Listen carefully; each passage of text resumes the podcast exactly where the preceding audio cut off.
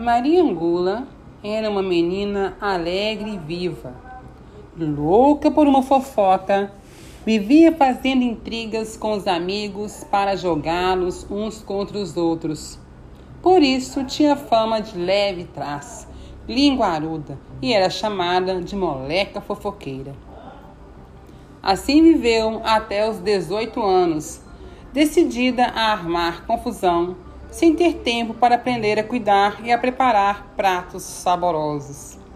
Quando se casou, começaram suas dificuldades. No primeiro dia, o marido pediu-lhe que fizesse uma sopa de pão com miúdos, mas ela não tinha a menor ideia de como prepará-la. Então, lembrou-se que na casa vizinha morava Dona Mercedes, cozinheira de mão cheia, e correu até lá. Vizinha! Ô vizinha! Ó vizinha! Dona Mercedes apareceu. Então Maria Angula perguntou-lhe como se preparava e a vizinha lhe respondeu de bom grado. Mas Maria Angula respondeu: Só isso? Mas isso eu já sabia. E assim foram sucedendo os dias, até que a vizinha se irritou e resolveu pregar uma peça em Maria Angula. Maria informou que o marido desejava comer um caldo de tripas e bucho. É, isso mesmo, caldo de tripas e bucho. Dona Mercedes logo respondeu: Ah, mas isso é fácil demais. Vá ao cemitério levando um facão bem afiado. Depois, espere chegar o último defunto do dia. E sem que ninguém a veja, retire as tripas e o estômago dele. Ao chegar em casa, lave-os muito bem.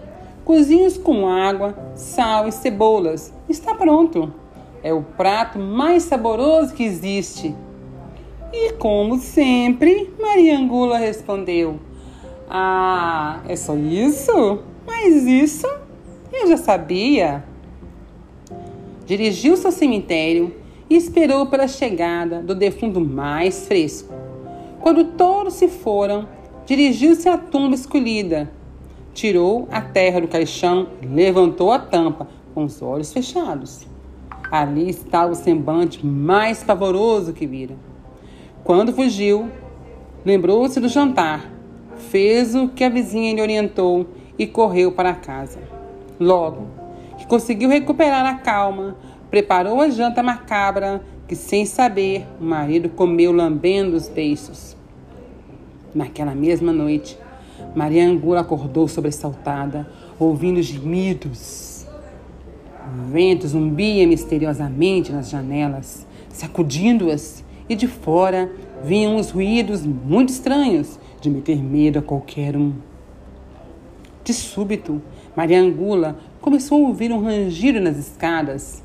Eram os passos de alguém que subia em direção ao seu quarto, com andar dificultoso e retumbante, que se deteve diante da porta. Ela ouviu ao longe um sussurro que aumentava aos poucos. Mariangula, devolva as minhas tripas e o meu bucho que você roubou da minha santa sepultura. Fez-se um minuto eterno de silêncio e logo depois Mariangula viu o resplendor de um fantasma. A voz paralisou-a. Mariangula. Devolva as minhas tripas e o meu bucho que você roubou da minha santa sepultura. Ela sentou-se na cama, horrorizada, e com os olhos esbugalhados de tanto medo, viu a porta se abrir, empurrada lentamente por essa figura descarnada. Diante dela estava o defunto e seu ventre esvaziado. Ele repetiu o pedido: Mariangula. Devolva as minhas tripas e o meu bucho que você roubou da minha santa sepultura. Ela escondeu-se debaixo das cobertas para não vê-lo, dizendo que não era possível devolver porque havia comido. Imediatamente sentiu as mãos frias e ossudas puxarem-na pelas pernas e arrastarem-na gritando: Mariangula! Devolva as minhas tripas e o meu estômago que você roubou da minha santa sepultura. E sua voz sumiu na noite escura junto com os gritos de Maria Angula. Quando Maíra acordou, não a encontrou e, muito embora tenha procurado por toda parte, jamais soube do seu paradeiro.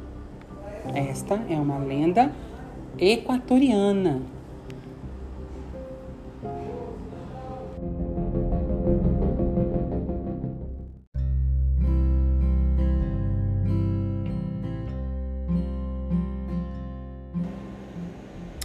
Havia no princípio do mundo uma velhinha muito pobre e muito infeliz.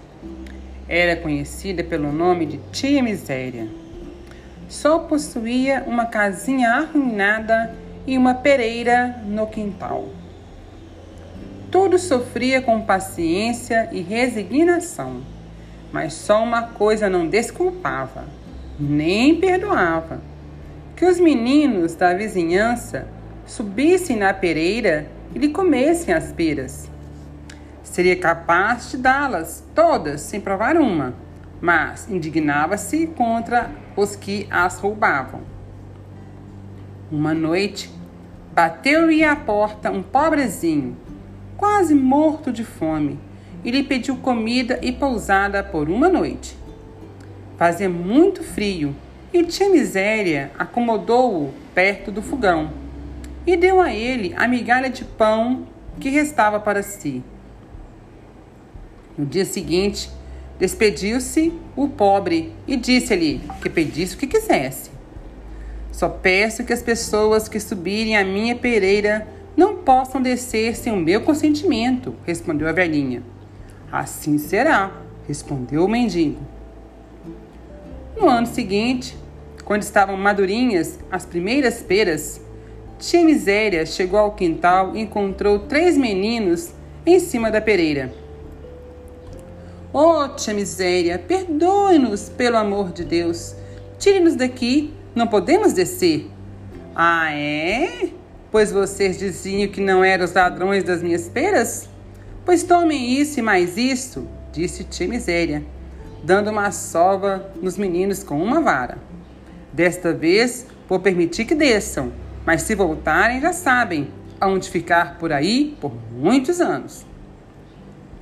Os meninos desceram e não mais voltaram à pereira, até que em uma noite chuvosa bateram-lhe à porta. Já vou, já vou! gritou Tia Miséria.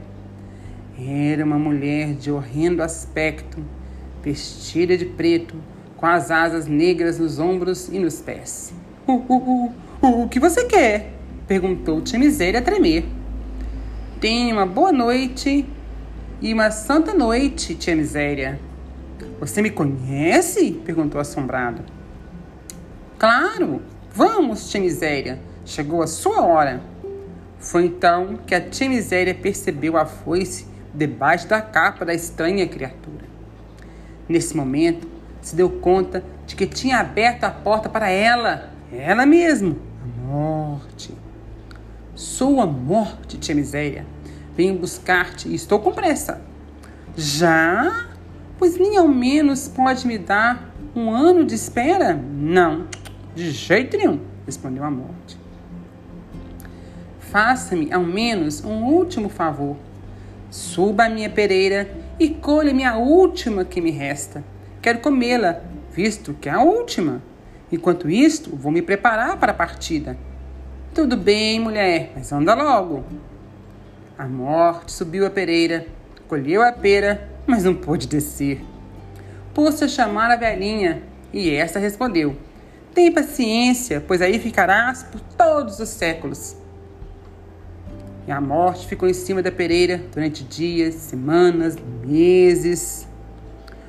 Por onde anda a morte? perguntavam os velhinhos e os doentes terminais dos hospitais. Depois de um ano e muita procura, Tia Miséria percebeu, na frente da sua casa, um comitê composto de padres que se queixavam de que não havia mais enterros, de médicos enfurecidos com o pouco profissionalismo da morte. Uma coisa era alargar a vida, outras era estendê-la. Ali estavam também escrivães e advogados que se lastimavam de não ter inventários de donos de funerais que reclamavam da queda das vendas de caixões. Enfim, eram todos aqueles que viviam da morte do próximo. Todos pediam à velha que autorizasse a morta a descer da pereira, mas tia Miséria respondia: Não, não quero, não quero, não quero, não vou deixar. Falou então a morte do alto da pereira e fez com a velha um trato. Se a deixasse descer, pouparia-lhe a vida enquanto o mundo fosse mundo. A velhinha consentiu e a morte desceu. Saiu correndo dali com a promessa de que nunca mais bateria sua porta. Levou consigo um punhado de gente, mas compensou o tempo perdido. Nunca morreram tantos em tão pouco tempo. Por isso que quando o mundo for mundo, a miséria existirá sobre a terra. Este é um conto tradicional português.